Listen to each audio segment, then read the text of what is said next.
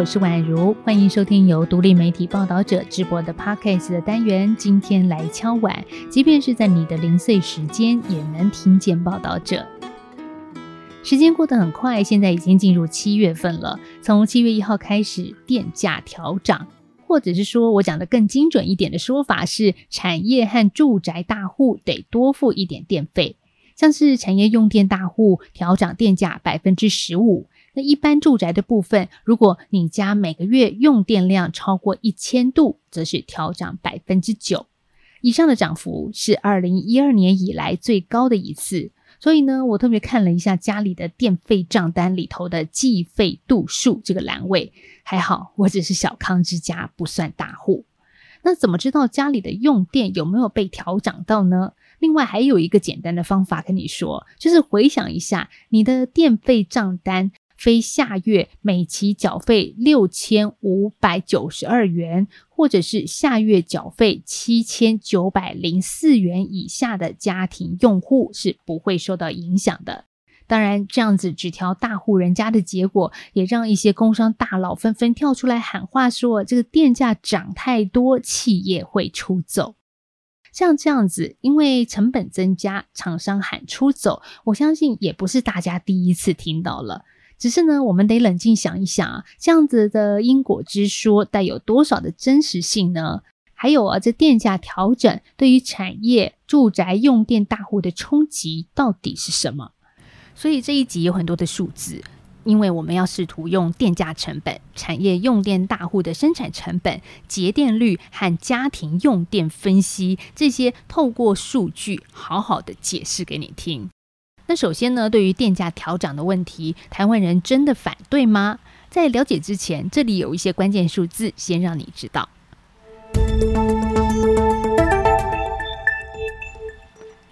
台大风险中心曾经在二零二零年调查，在台湾民众当中呢，坚决反对电价调整的不到百分之五。大家可接受提升电价的最主要原因是改善空气品质，这个部分占百分之五十七点八。其次呢，依序是降低台湾碳排放这个部分占百分之四十五点四，还有降低核灾风险占百分之三十四点九，最后呢有百分之十九点七认为是可以提升节能诱因的。那至于避免台电亏损的比例是比较低的，只有百分之七。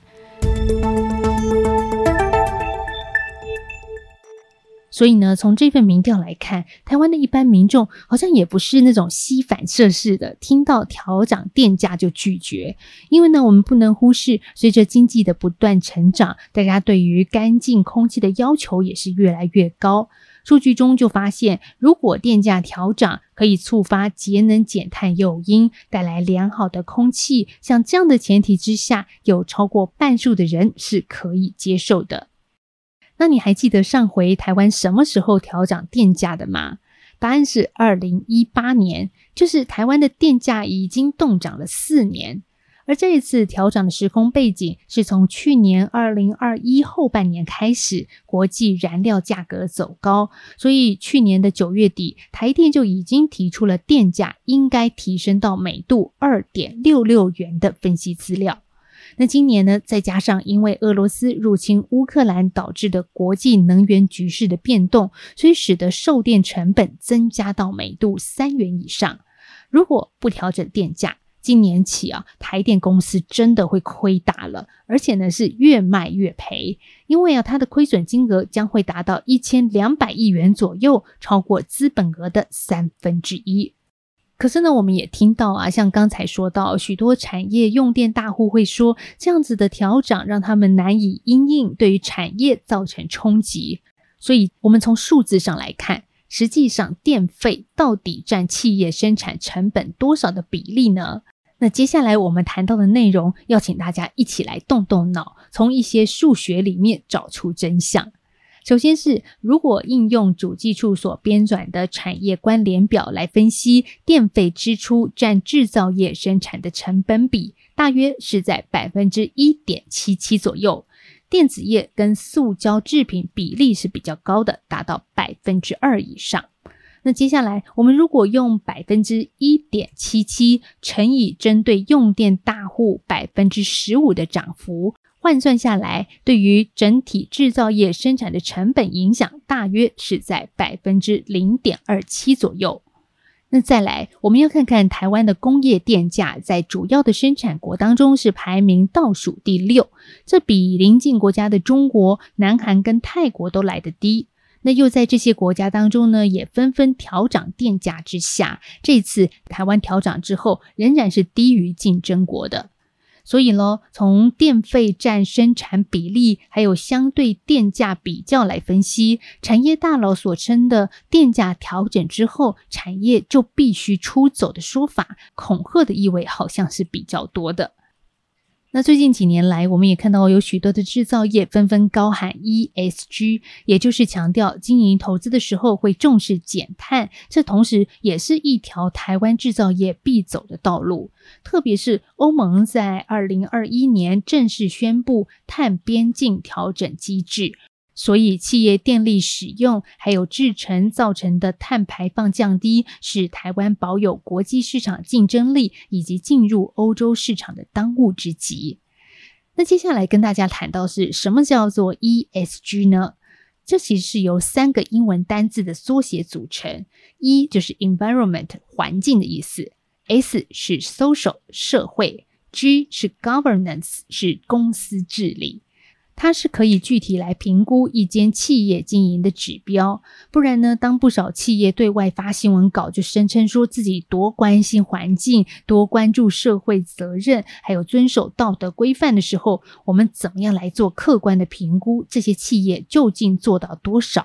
所以呢，许多的评分机构就用这三个面向来帮企业打 ESG 的分数。这项分数啊，也会成为有社会责任意识的投资人的参考指标。因为呢，当 ESG 分数比较高的时候，这可能就代表这个公司它是重视环境跟社会责任的。那这样的公司不但形象比较好，长久以来也会获得比较稳定的报酬率。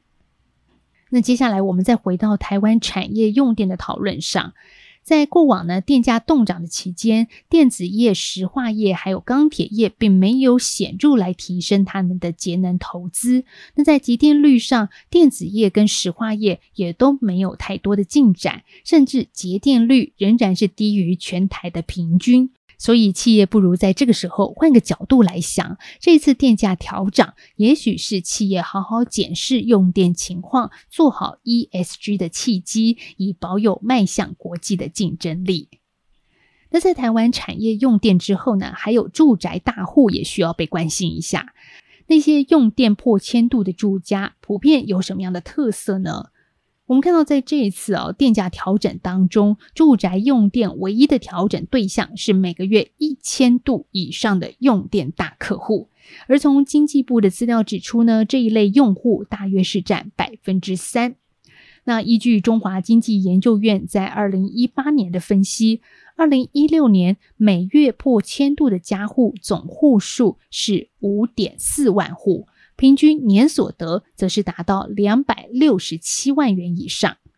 二零一八年的时候，年所得达到这般水准的是属于台湾平均所得前百分之二十，而这样的所得阶级电费支出只占所得大约百分之零点七五。这个数字远比所得最低的百分之二十群体的占比百分之二点一五还来得低。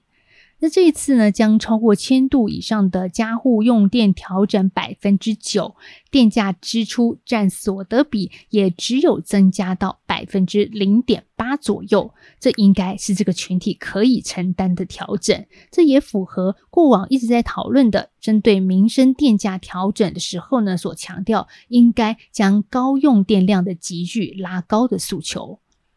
那在以上这些具体数字之后，我们当然也要提出一些解方。这里要说的是啊，这一类的住宅用电大户不代表没有节电的机会，因为呢，根据工研院的调查，高所得群所持有的冷气跟冰箱当中，使用年龄达到十一年以上的比例。达到将近四成。这意味着高所的用户仍然是可以借着汰换老旧电器来因应这一次电价调整的冲击。回顾从去年下半年到现在，能源价格的波动再次证明了石化燃料不仅是空气污染、温室气体、社区破坏等环境跟社会外部成本的来源，也无法担保能源价格的稳定。甚至呢，像这样子的一个价格飙升，反而会让位在非民主国家的大型石油公司获取暴利。所以，台湾如果要确保后续能源价格的稳定，这是必须加速再生能源的发展。那我们今天所聊到的文章已经刊登在报道者，篇名叫做《他们的恐吓有多少真实？》问号电价调整。对产业、住宅用电大户的冲击。作者是赵家伟，他现在是台湾环境规划协会的理事长，台大气候变迁与永续发展国际学位学程兼任助理教授，长期参与气候政策监督与能源转型倡议的相关工作。我会把这篇文章的连结放在资讯栏。那关于这一波的电价调整，你关心吗？或者是你觉得还有哪些角度也是必须要被讨论的呢？欢迎你把收听或收看文章的想法以回馈留言或寄信的方式告诉我们。报道者是一个不收广告、没有付费墙的非盈利媒体。如果你心有余力，也可以透过定期定额单笔捐款的方式支持我们。我们下次再聊，拜拜。